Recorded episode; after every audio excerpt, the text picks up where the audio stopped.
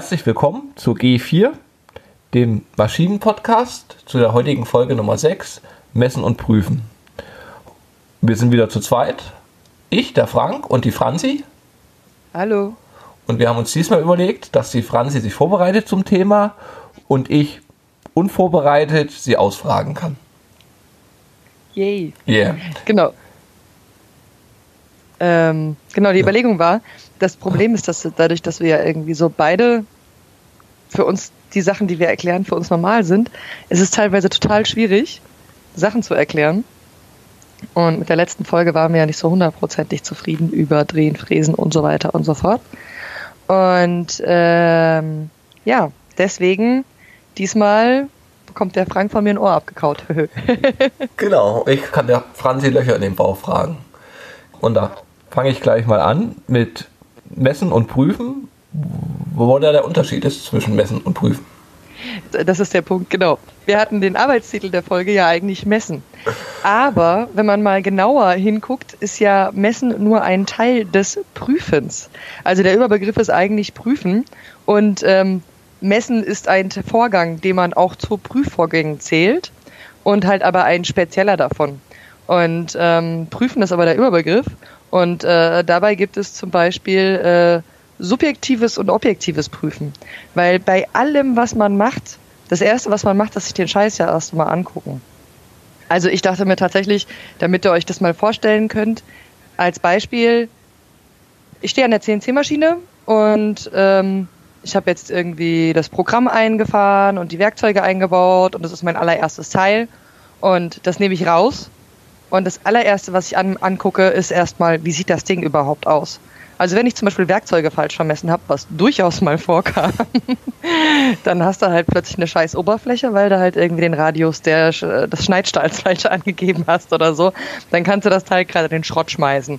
Also das allererste und wichtigste Prüfen, was du machst, ist halt tatsächlich erstmal das, angucken, das Optische. Also sehen die Oberflächen eigentlich aus? Hat sich es irgendwo verfärbt? Also ich habe auch demnächst mit einem, mit einem Bekannten für die Uni gelernt, der hat dann gemeint, der hat halt mal vergessen, das Kühlschwimmmittel anzustellen. Da war das Zeug halt irgendwie schön blau, lila, glitzernd, ähm, weil es halt viel zu heiß gelaufen ist. Und ähm, subjektives Prüfen ist eben alles, was man mit Sinnen wahrnehmen kann. Das heißt, fühlen und sehen und ähm, genau, wie sind die Werkzeugzustände, also muss man da vielleicht noch irgendwas verändern, sind alle wichtigen Dinge vorhanden. Also wir machen ja an der CNC-Maschine meistens Zeitigung, äh, Zeichnungsfertig, äh, zeichnungsgerechtes Fertigen. Das heißt, man hat eine Zeichnung und am Ende muss das Teil den Normen der Zeichnung, also den Anforderungen der Zeichnung entsprechen.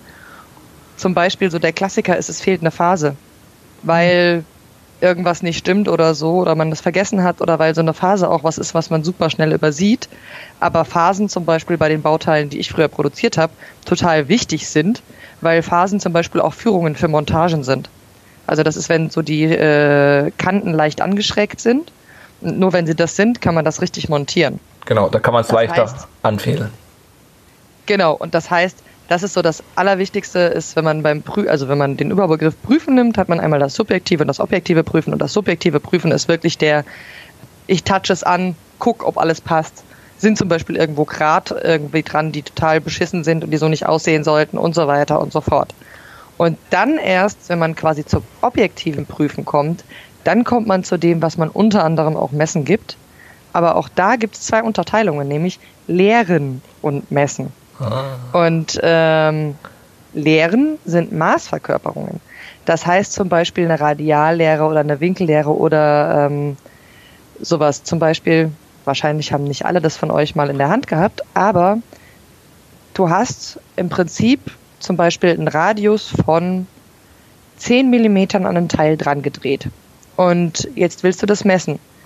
Das Problem ist, du willst es an der Maschine direkt messen oder zum Beispiel du hast den Radius gerade gedreht und willst es in der Maschine messen. Das heißt, du kannst es nicht einfach ausspannen, an irgendein elektronisches Messgerät legen und das nachprüfen.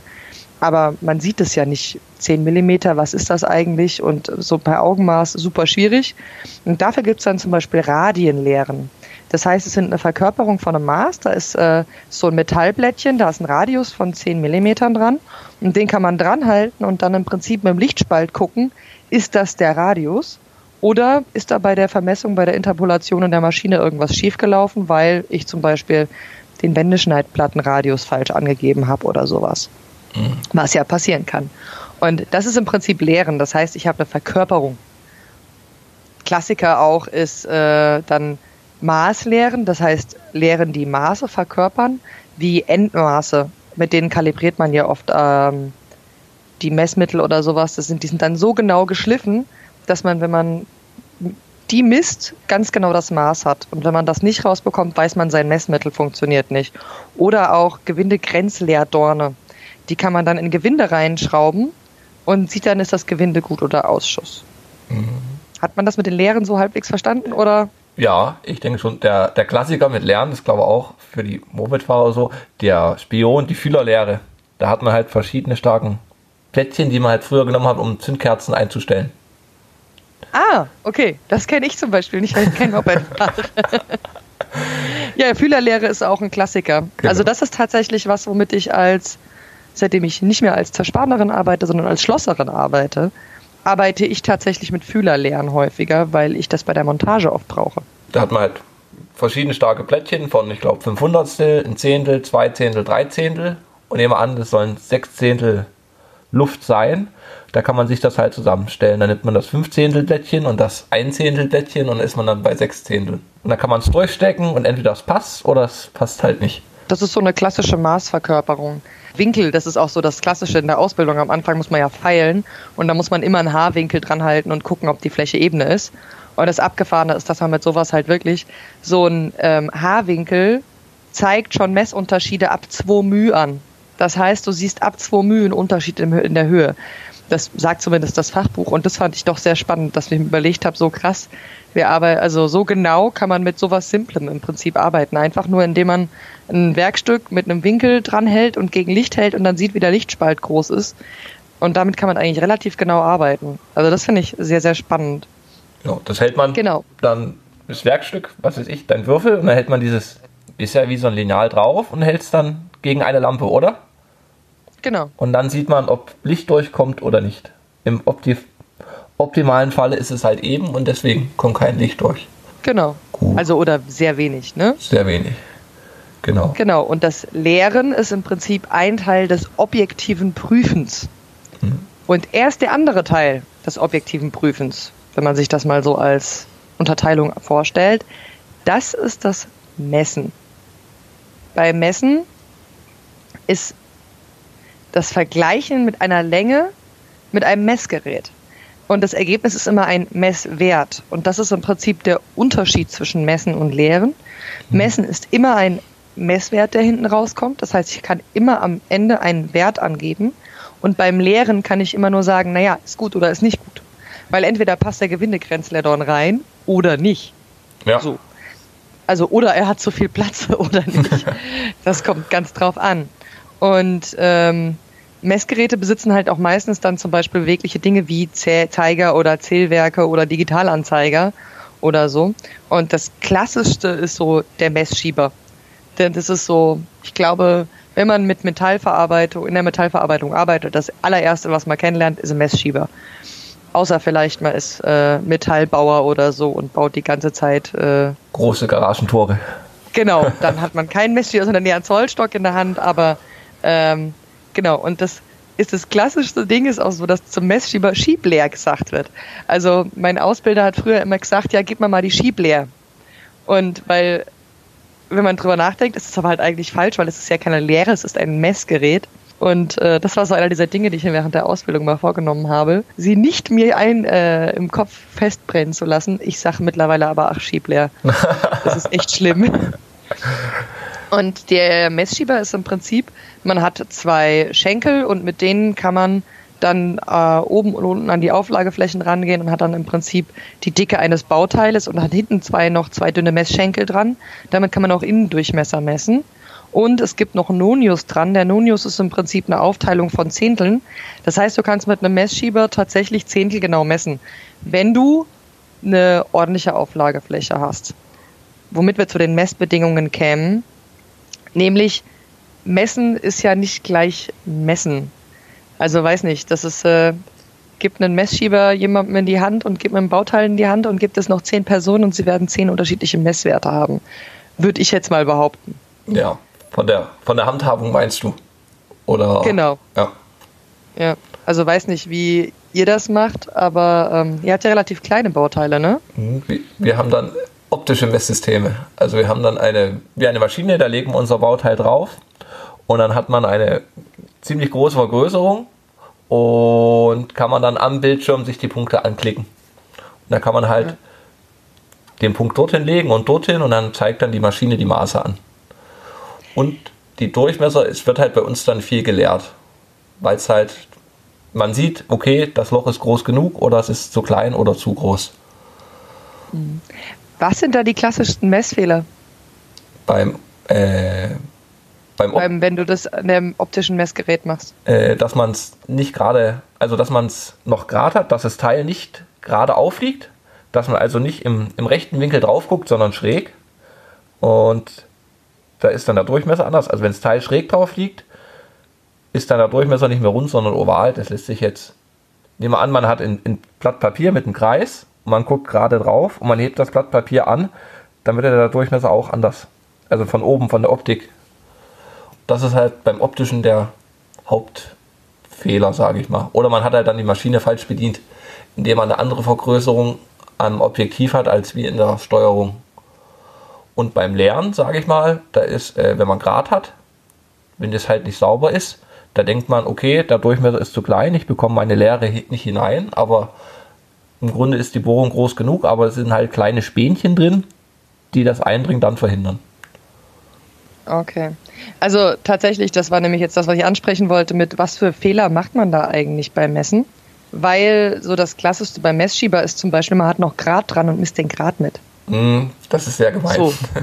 Und ähm, wenn du das nicht siehst und wenn du da nicht genau arbeitest, und das ist was, was total schnell passiert, also das habe ich bei mir zumindest bemerkt, gerade wenn ich so ein Ding hatte mit, das ist in meiner alten Firma nicht so oft vorgekommen, aber wenn ich dann wirklich mal 100 Teile produzieren musste. Das heißt, man hat die Maschine übergeben bekommen, es läuft alles, es passt alles irgendwie und du musst im Prinzip nur Statt drücken und musst das Ding kontrollieren. Dass man dann anfängt, nicht mehr so bewusst wahrzunehmen, was man da macht. Also das erste Teil muss man ja mal besonders gründlich kontrollieren. Mhm. Und danach wird man aber, weil man halt irgendwie geistig gar nicht so extrem anwesend sein muss, unachtsamer. Und genau dann übersieht man sowas. Also das ist mir zumindest passiert. Deswegen war mir immer lieber, wenn ich quasi anspruchsvollere Arbeiten hatte, weil man sich dann viel besser darauf konzentrieren konnte und dann so Kleinigkeiten wie Grad auch immer entdeckt hat. Also gerade Grad in Bohrungen oder so übersieht man halt leicht. Und wenn man das dann aber dann nicht macht und dann äh, misst man was falsch und dann denkt man sich so, oh scheiße, irgendwas ist schief, bis man checkt, oh verdammt, ich habe einen Grad mitgemessen. Ja. Ähm, und beim Messschieber, wenn er nicht digital ist, ist auch die Parallaxe, also man guckt so schräg drauf. Das, was du im Prinzip mit dem optischen System beschrieben hast, mit es liegt nicht grad, uff, das ist auch so ein ganz klassischer Messfehler. Und natürlich, wenn du zum Beispiel zu fest zudrückst, deswegen habe ich jetzt bei euch gefragt, wenn ihr kleine Bauteile habt, kann man ja gut und gerne mal was zerdrücken oder was kaputt machen, auch ernsthaft, auch wenn die dünner sind oder so. Und dabei bei den Messfehlern kann man halt nochmal unterscheiden zwischen systematischen Abweichungen und zufälligen Messabweichungen. Also zum Beispiel oh, irgendwelche Schwankungen in der Umgebung, was die Temperatur betrifft, die man nicht einbezogen hat oder irgendwie tatsächlich Grad oder so am Bauteil. Das sind ja zufällige Messabweichungen. Das kann passieren, kann nicht passieren. Das ist aber nicht bei jedem Bauteil gleich. Und dann gibt's aber noch die systematischen Messabweichungen. Das ist zum Beispiel was, wenn man irgendwie so in einer Massenproduktion arbeitet und 1000 bis 5000 Stück hat oder so und dann feststellt, ah, die sind alle so und so falsch, weil zum Beispiel das Messmittel falsch kalibriert war, dann kann man das gegebenenfalls noch rausrechnen und muss nicht alles neu machen. Ja. Äh, und dann zum Beispiel das Messgerät neu kalibrieren. ja. Das gab es zur Ausbildung, da gab es auch, äh, wenn beim, äh, Zoll, also wie beim Zollstock, gab es halt als Stahlmaßstab, das war halt wie so ein 30 Zentimeter Lineal aus Metall. Und wenn dann man, hat man halt auch Spaßvögel, die dann die ersten zwei Millimeter mit der, äh, wegschneiden. Stimmt. Das sind halt dann alle Teile zwei Millimeter zu kurz, weil man sich halt nicht ganz genau angeguckt hat und nicht die Striche gezählt hat, sondern man geht ja davon aus, vorne ist 0 und so fing es halt nicht bei 0 an, sondern bei 2. Und dann sind halt, wenn man mit dem durchgearbeitet hat, waren halt alle Maße 2 mm zu kurz. Ja. Aber das Ding ist, also dem Letzt hat sich zum Beispiel jemand auf Twitter darüber aufgeregt, dass Aus Azubis verarscht werden. So, mit dem, Tropfen Öl auf die Pfeile mit dem Sack Druckluft, den man holen soll und so. Und dass das im Prinzip äh, ein Vertrauensmissbrauch ist, weil im Prinzip eine Vertrauensperson einem Azubi sowas sagt. Und ich meine, im Prinzip so ein Stahlmaßstab kürzen ist ja auch sowas. Ja. Aber ich muss gestehen, ich finde das an manchen Ecken gar nicht so schlecht, weil gerade sowas wie dem Stahlmaßstab, wenn man sich jetzt mal die Arbeitsrealität anguckt, es gibt super viele Probleme, mit denen man niemals rechnet. Ja. Und im Prinzip muss man alle seine Sachen immer kontrollieren und ja auch wirklich immer verstehen, was man da tut. Egal wer einem was sagt, man ist ja trotzdem immer für die eigene Arbeit selbst verantwortlich. Und deswegen finde ich eigentlich so Kram, wie zum Beispiel auch, also ich meine zum Beispiel, wenn mich Kollegen verarschen, also das haben wir an der CNC-Maschine früher gemacht, man hat sich halt den Messschieber halt auch verstellt, Genau. wenn es ein Digitalanzeigen da war. Und ich finde es aber gar nicht so schlecht, weil man dadurch gewisse Reflexe entwickelt, die total wichtig eigentlich sind, nämlich wie zum Beispiel das Grundhandwerkszeug, mit dem man arbeitet, immer vorher zu kontrollieren und genau zu arbeiten zum Beispiel und nicht alles zu glauben, was Leute einem erzählen. Das ist ja auch, was du vorhin schon angeführt hast, mit so Großserien, dass man halt wirklich alle Durchmesser misst und nicht, aha, ein Durchmesser macht drei, ein Werkzeug macht drei verschiedene Durchmesser. Da ist theoretisch, wenn der eine Durchmesser stimmt, stimmen die anderen beiden auch. Es macht ein Werkzeug, da wird keine große Schwankung untereinander da sein. Aber dass man trotzdem hingeht und alle drei Durchmesser misst. Weil Fehler passieren überall. Manchmal ist es komisch, aber so geht man auf der sicheren Seite. Genauso ist es auch Ja. wichtig, dass man halt die Messmittel überprüft, bevor man sie benutzt. Das ist halt mit dem Messschieber, dass man den halt einmal, hat man sich dann so angewöhnt, die Schenkel mit dem Finger abwischt, mal drüber fährt, da merkt man, ob da am Messschieber Grad ist, warum auch immer, oder eine Kante, wenn er mal runtergefallen ist, und dann halt den mal zusammenführt, guckt, ob er Null anzeigt, ob die Schenkel aneinander sind, dass man da halt sich eine gewisse Sauberkeit und Ordnung an, aneignet. Auf jeden Fall. Wo wir jetzt gerade bei den Abweichungen waren und das Thema, was ja schon aufgeploppt ist, mit, äh, mit was messe ich eigentlich und wie wähle ich die Messmittel aus. Ich habe einen Kumpel im Vorfeld der Folge, der mal in der Qualitätssicherung gearbeitet hat, gefragt, wie sieht eigentlich das so in der Qualitätssicherung aus? Weil wir stehen an der Maschine, wir produzieren den Scheiß, wir kontrollieren den Kram an der Maschine und dann geht's ja immer noch in eine Qualitätssicherung, weil Fehler passieren und man muss als Firma ja auch eine gewisse Verantwortlichkeit für die Bauteile übernehmen können. Und das kann man ja nur, wenn man äh, das Ganze auch überprüft. Bei ihm war der Fall, dass er den Wareneingang vor allen Dingen geprüft hat. Und ich habe ihn mal gefragt, wie läuft das eigentlich so in der Qualitätssicherung ab? Meine Arbeit begann mit der Annahme von kleineren Bauteilen von Lieferanten. Wir wurden also extern beliefert. Wenn die Teile bei uns angekommen sind, dann haben wir zuerst Dokumente überprüft. Wir haben geguckt, sind unsere Zeichnungen aktuell, mit denen wir prüfen und wir haben geguckt, sind die Zertifikate und Dokumente, die der Lieferant mitliefert, auch aktuell und sind sie auch ordnungsgemäß. Wir wollten zum Beispiel öfters Härteverlaufskurven haben oder auch allgemein Materialzeugnisse. Einfach damit wir uns sicher sein können, okay, gut, der Lieferant, der hat keinen Mist gebaut bei den Materialien und hat auch das entsprechend richtige Material verwendet. Ähm, anschließend, wo wir das überprüft haben, haben wir anhand der Zeichnung und den gegebenen Toleranzen, die auf der Zeichnung vorhanden sind, ähm, die geeigneten Messmittel rausgesucht, wie zum Beispiel Messschieber, Bügelmessschrauben oder auch unsere alte 3D-Messmaschine. Anschließend, wo wir unsere Teile vermessen haben, haben wir die Teile entweder als gut gewertet und haben sie dann in die Montage weitergeleitet. Oder die Teile waren nur mal Ausschuss, was leider hin und wieder mal vorkommt. Und dann mussten wir sie zu den Lieferanten zurücksenden. So, genau, das war der René. Liebe Grüße und vielen Dank an der Stelle. Ja, vielen Dank. Der erste Audiokommentar. Ja, genau. Äh, Ich muss gestehen, ich höre gerade sehr, sehr viel Zeitsprung und die machen das ja häufiger. Deswegen kam ich auf die Idee. Ähm, genau, was ich halt an dem Ganzen spannend finde, ist einerseits natürlich irgendwie die Qualitätssicherung ist das, die machen halt im Prinzip den ganzen Tag nichts anderes als messen. Ich fand halt die Perspektive auch nochmal spannend. Äh, ich lasse Ihnen auch gleich nochmal erzählen, was für Messmittel Sie eigentlich oder Messungen Sie eigentlich gemacht haben. Aber der Aspekt an dem Punkt jetzt, auf den ich hinauskommen wollte, war nämlich, wie wähle ich Messmittel aus? Weil natürlich je nachdem, was man prüfen will, in welcher, also welche Genauigkeit will ich prüfen, in welcher Häufigkeit will ich prüfen, wo will ich eigentlich prüfen. Also ich habe in der Qualitätssicherung ganz andere Möglichkeiten als an der Maschine direkt, muss man eben Messmittel aussuchen. Und das, was äh, quasi in der Ausbildung mir extrem eingebläut worden ist, war so genau wie möglich, nicht so genau wie möglich, sondern genau wie nötig zu messen. Das war immer so ein Satz von meinem Ausbilder, weil äh, natürlich kannst du 100 Millimeter mit einer Toleranz plus minus fünf Zehntel mit einer Bügelmessschraube messen. Das ist aber vollkommen übertrieben, weil eine Bügelmessschraube viel zu hohe Genauigkeiten hat. Du kannst das mit einem Messschieber messen. Das ist eben ein ganz entscheidender Punkt, weil du natürlich je nachdem, wie du misst, auch ja, das Ganze verkomplizieren kannst oder vereinfachen kannst. Der erste Punkt bei Prüfmitteln ist immer, das vergessen, glaube ich, immer viele, es gibt eine Prüfmittelüberwachung. Heißt, selbst so ein Messschieber, den man jeden Tag in der Hand hat, der muss regelmäßig überprüft werden.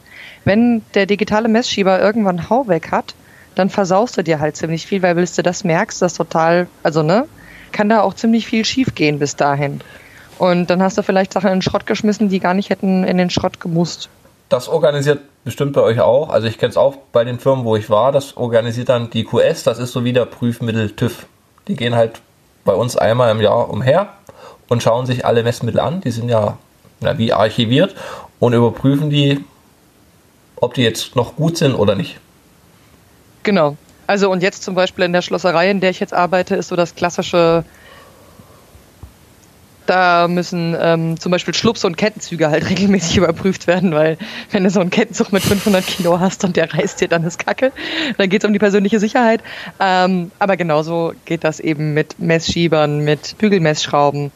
Also im Zweifel halt zum Beispiel nachzukalibrieren, weil bei einer Bügelmessschraube ich weiß nicht, wie viele von euch eine Bügelmessschraube kennen. Eine Bügelmessschraube ist im Prinzip, die hat eine Toleranz von 5 μ in der Regel. Da gibt es natürlich auch genauere oder ungenauere. Und eine Bügelmessschraube gibt es nicht immer für alle Maße, sondern zum Beispiel von 0 bis 25 mm, 25 mm bis 50 mm, 50 bis 75 und so weiter und so fort. Das heißt, für genau den äh, Maßabstand ist die Bügelmessschraube dann geeignet. Und da wird über die Steigung, die man verändert, also im Prinzip über eine Gewindespindel, äh, an der du drehst, wird im Prinzip äh, eine Welle hoch und runter gefahren und die nimmst, nimmst du als Auflagefläche und dazwischen machst du ein Werkstück. Oder du hast ein Innenmessgerät, das heißt, da kannst du innen drin eine Bohrung messen, dann gehen so drei Fühler raus. Da kann man halt wirklich sehr, sehr genau mitmessen. Man merkt aber keine Veränderung, wenn zum Beispiel die Gewindespindel plötzlich durch zu hohen Druck oder so ein Spiel von 5 μ oder keine Ahnung 500 hat oder so. Sowas bemerkt man super, also super schwierig. Und deswegen ist total wichtig, dass man die regelmäßig kalibriert oder nachschaut, weil gerade bei solchen Genauigkeiten, ähm, wenn man da immer falsch misst, dann äh, kann das Probleme nach sich ziehen. Ja, da hätte man dann aber wieder einen wie systematischen Messfehler. Genau, da hätte man einen systematischen Messfehler und wenn man eine gute Qualitätsüberprüfung hat, also eine gute Reihenfolge, wie nennt man das? Mir fallen die ganze Zeit nur englische Begriffe ein, weil ich gerade technisches Englisch auch noch gemacht habe. Also wenn man im Prinzip eine gute Prozesskette hat, hm. dann dürfte das eigentlich immer relativ bald auffallen. Aber wenn nicht, dann kann sowas halt auch mal umgehen, untergehen. Und genau, ich habe mir mal äh, aufgeschrieben, bei Messmitteln sollte eine Maßunsicherheit höchstens 10% der Maß- und Formtoleranz betragen. Das heißt, wenn ich eine Toleranz von sechs Zehnteln habe, dann dürfte die Unsicherheit maximal sechs Hundertstel sein, die so ein Messgerät hat. Und ein Messschieber hat zum Beispiel ähm, eine Maßunsicherheit von fünf Hundertsteln. Man sollte ihn aber für so genaue Dinge eigentlich eher nicht benutzen. Viele sagen, sie können das, aber wenn du wirklich sicher gehen willst bei 500 Stellen, da solltest du schon die Bügelmessschraube gehen nehmen, zumindest meiner Erfahrung nach. Eine Bügelmessschraube hat eine Genauigkeit von bis zu 5 μ. Mhm. Und eine Messuhr kann sogar bis 1 μ messen oder ein, äh, eine, eine Fühlerlehre. Nein, nicht eine Fühlerlehre, sondern äh, ein Feinzeiger heißt das dann. Genau, aber das ist dann, also Messmittelauswahl kann schon immer ein komplexes Thema sein. Ich habe jetzt vom René auch noch einen Kommentar zum Thema Messmittel. Das würde ich jetzt auch kurz abspielen. Ja. Messtechniken haben wir bei uns die direkte Messtechnik und die indirekte Messtechnik verwendet. Bei der direkten Messtechnik haben wir oft Oberflächenprüfung gemacht, sprich wir haben RZ-Werte ähm, ausgemessen und RA-Werte. Auf gut Deutsch den Mittelrauwert und den tiefen Rauwert. Als indirekte Messtechnik haben wir ähm, optische Messgeräte verwendet. Sprich, wir hatten zum Beispiel ein optisches Wellenprüfsystem. Das haben wir zwischen zwei Spitzen eingespannt und da ist ein optischer Messer die Welle entlang gefahren und hat die Wellen ausgemessen mit den Durchmessern. Das war ziemlich einfach, weil die Wellen waren manchmal sehr unhandlich. Man hat sich schwer getan, die wirklich einzeln zu messen mit einer direkten ähm, Messmethode und es hat schon einiges an Zeit gespart und auch an Aufwand. Das als Beispiel, wie man halt irgendwie auch Messmittel auswählt, weil manchmal ist es einfach auch unpraktisch, Dinge zu messen, wie man das üblicherweise machen würde. Und macht das dann halt zum Beispiel auf Geräten, auf Hilfsmitteln oder halt direkt oder indirekt. Ja, wir werden auch in den Shownotes die ganzen Messmittel mal verlinken mit Fotos, weil man sich, glaube ich, wenn man es noch nicht gesehen hat, sich eine Bügelmessschraube ziemlich schwer vorstellen kann. Man kann es auch, sage ich mal, relativ schwer beschreiben. Wenn man es gesehen hat, ist es dann logisch. ja, okay, stimmt. Mhm. Äh, ist ein guter Hinweis, habe ich jetzt gar nicht dran gedacht. Zu welchem Thema ich jetzt noch gehen würde, wären die Toleranzen. Weil was René ja gerade angesprochen hat, ist äh, mit der Rundlaufprüfung zum Beispiel, beziehungsweise mit der Rautiefe. Also Rautiefe weiß nicht, was man sich drunter, ob, sich, ob ihr euch was drunter vorstellen könnt, dass wenn man im Prinzip über so eine Metalloberfläche mit einem Nagel drüber geht, wie rau das ist. Also manchmal kann man richtig die Riefen vom Drehstahl oder so noch fühlen und manchmal ist es ganz glatt und das ist die Rautiefe. Nur das kurz zur Erklärung. Aber genau die Toleranzen, weil alles, was wir messen, ist ja im Prinzip in der Zeichnung vorgegeben. Das heißt, du hast die Zeichnung, aber das ist ja nicht einfach irgendeine Skizze, die dann heißt, hier Urteil ist fünf mal fünf Zentimeter lang und dann ist das so, sondern du hast ja gewisse Genauigkeiten, weil du zum Beispiel die eine Fläche angefasst haben musst und relativ genau, weil das Ding irgendwie sehr fluffig irgendwo in eine Bohrung rein muss oder so. Deswegen ist das toleriert. Das heißt, wenn ich etwas fertige, gucke ich auch immer, wie genau muss eigentlich was sein. Und dann ist zum Beispiel ähm, auch danach muss man auswählen, welche Messmittel man nimmt, weil wenn man irgendwie ein Maß von einem Zentimeter hat und das irgendwie ein Zentimeter plus minus einen halben Zentimeter sein kann, kannst du auch einen Zollstock nehmen. Aber wenn das halt ein Zentimeter plus minus 0,01 Millimeter sein soll, dann musst du halt irgendwie eine Bügelmessschraube nehmen. Da auch tatsächlich der Satz nochmal nicht so genau wie möglich, sondern genau wie nötig. Weil umso genauer Toleranzen sind, umso teurer wird ein Bauteil und umso schwieriger wird es zu fertigen und zeitaufwendiger wird es zu fertigen. Deswegen nimmt man die Genauigkeiten immer genau so, wie sie gerade sein müssen. Das heißt, ich habe zum Beispiel, was, was könnte man mal als Beispiel für Genauigkeiten nehmen, die so jeder mal kennt.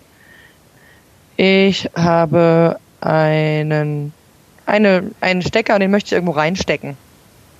Dann wäre ja absurd, wenn ich irgendwie einen halben Millimeter Platz habe und dann aber toleriere auf ein Hundertstel, dann kann ich auch auf circa die Hälfte von einem halben Millimeter tolerieren, weil dann weiß ich, egal wie sehr das, also an welchem Rand der Toleranz es noch liegt, der Stecker passt noch rein.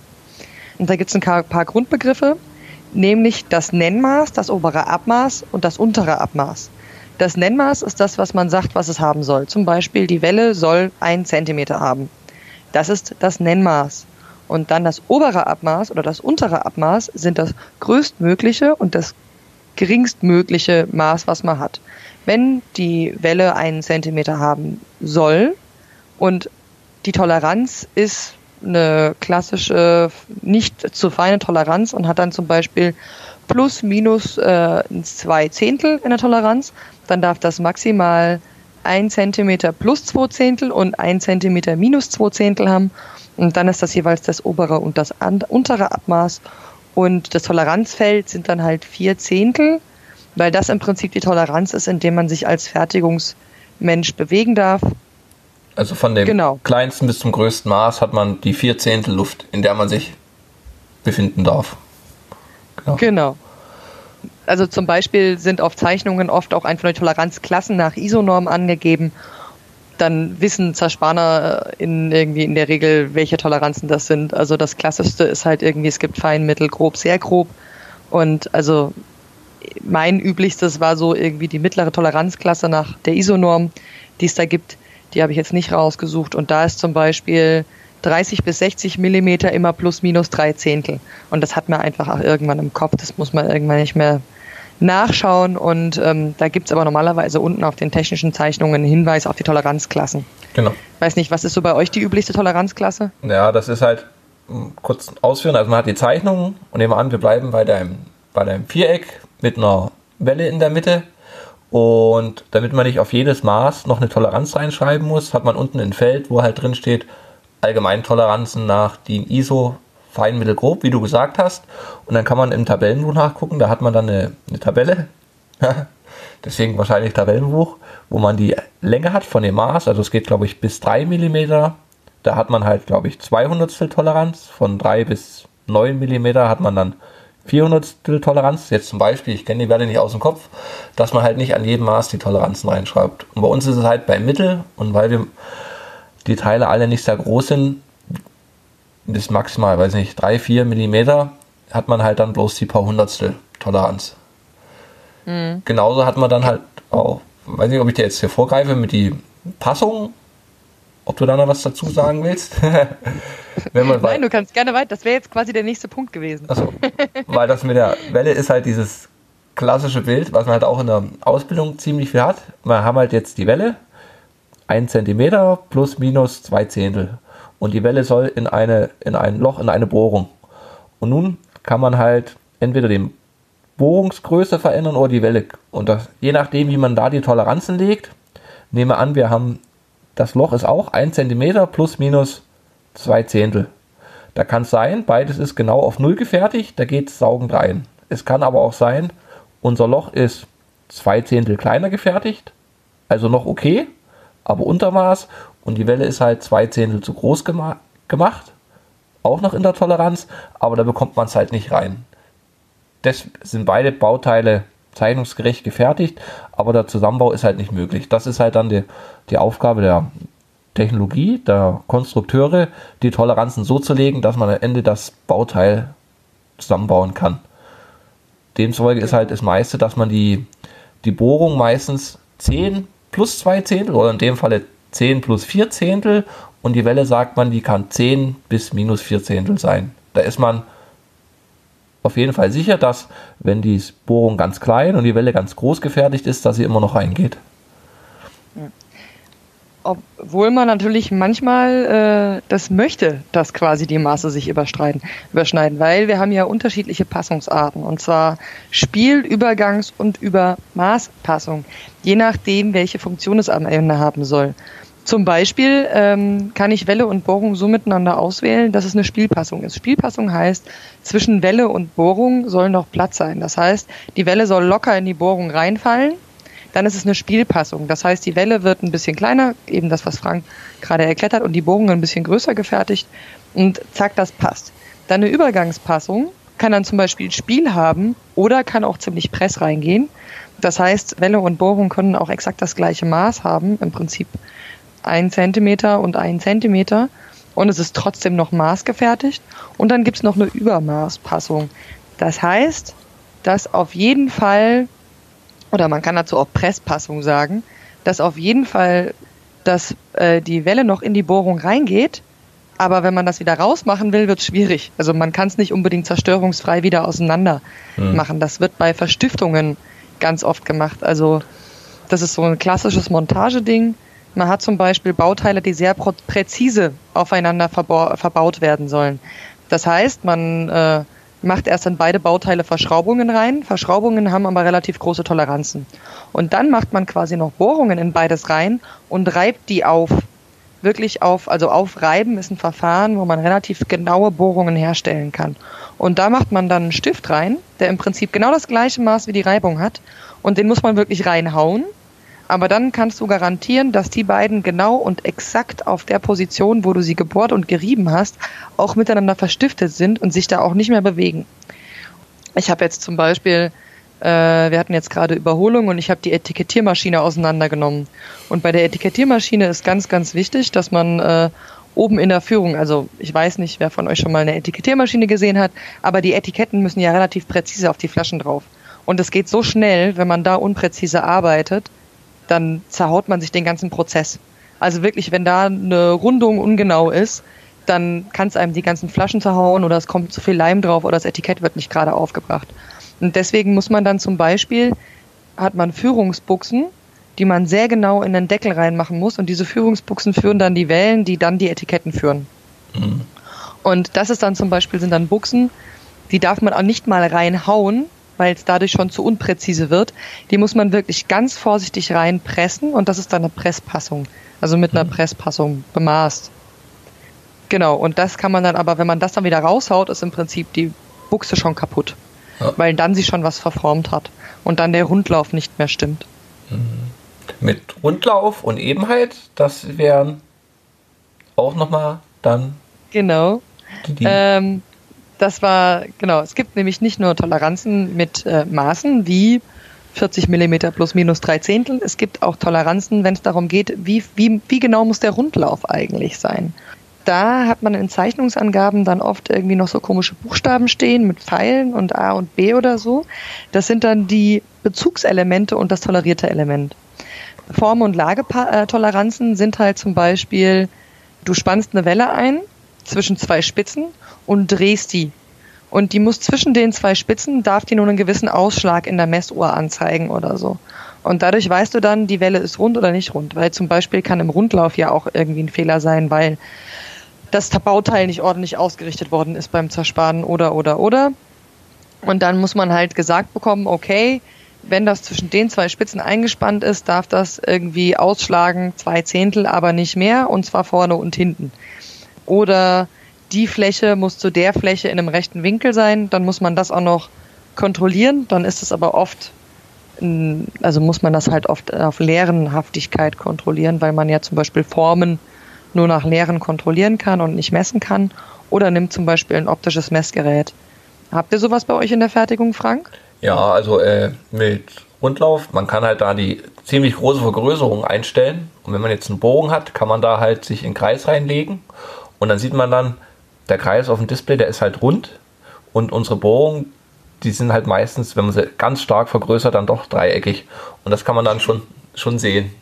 Also sie sind schon rund, aber wenn man es halt richtig groß vergrößert, sieht man dann doch, dass der Bohrer wie so Dreiecke macht. Runde Dreiecke.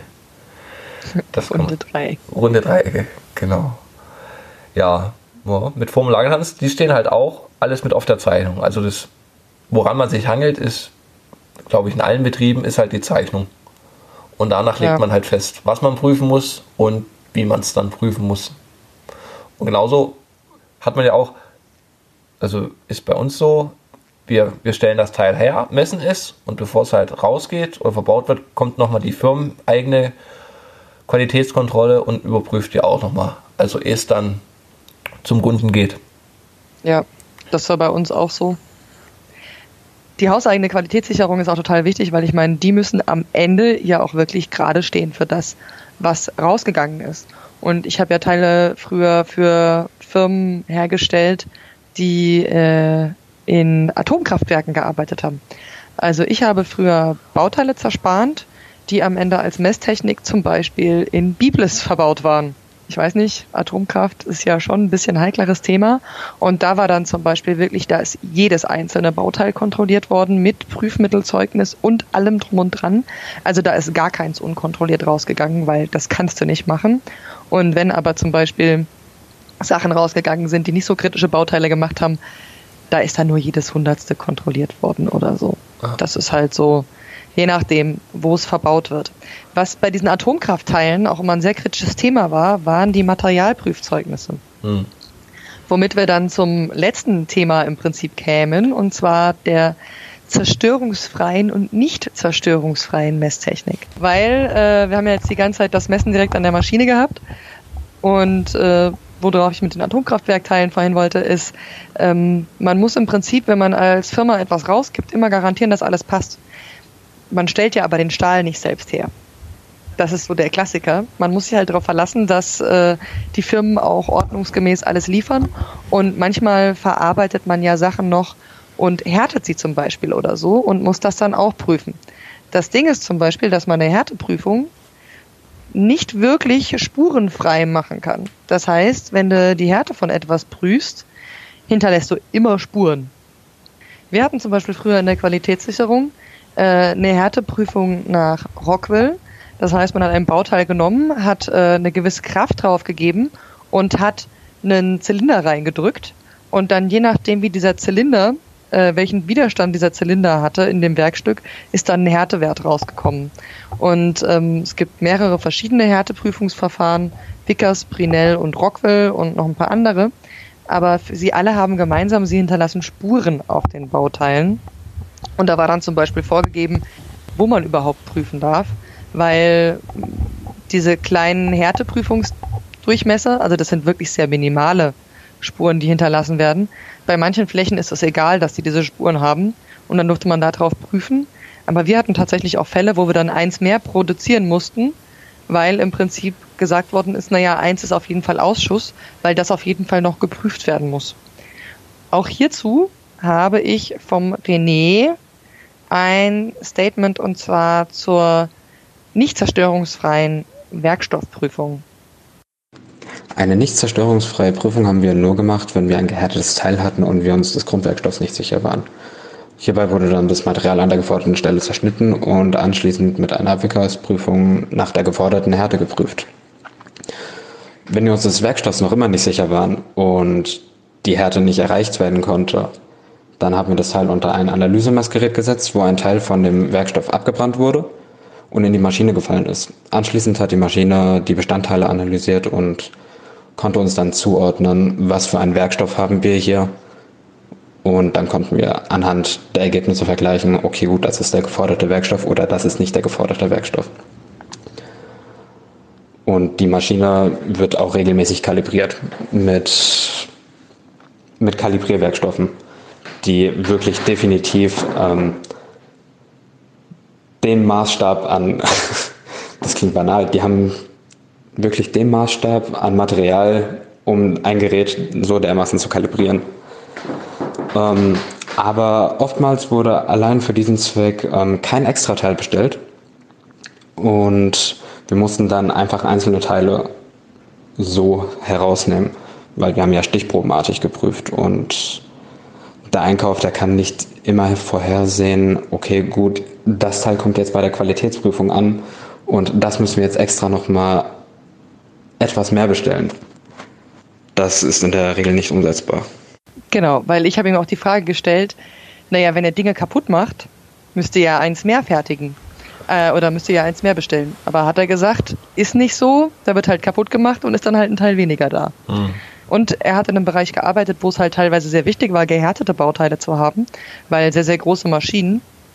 Und er hat mir oft genug auch von Beispielen erzählt, wo das nicht so war. Also tatsächlich haben die dann halt Stahlhersteller gewechselt und ähm, dann kamen halt wirklich Bauteile, die deutlich zu weich waren. Und sowas darf man halt auch dann einfach nicht verbauen.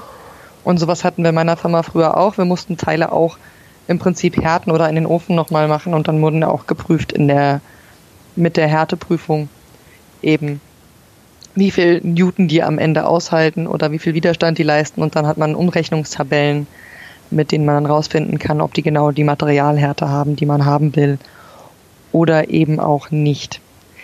Die zerstörungsfreie Werkstoffprüfung ist zum Beispiel sowas wie eine Farbeindringprüfung oder eine Ultraschallprüfung.